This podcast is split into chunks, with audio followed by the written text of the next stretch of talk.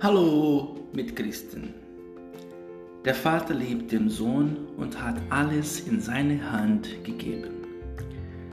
Der Glauben an Christus entscheidet über das Gelingen des Lebens, weil er in die Wahrheit des Lebens hineinführt. Wer an den Sohn glaubt, hat das ewige Leben. Wer sich dem Sohn anschließt, der ist schon in Gottes Welt. Das ewige Leben beginnt dann nicht erst im Jenseits, sondern jetzt, in dieser Welt. Gelobt sei Jesus Christus in Ewigkeit. Amen.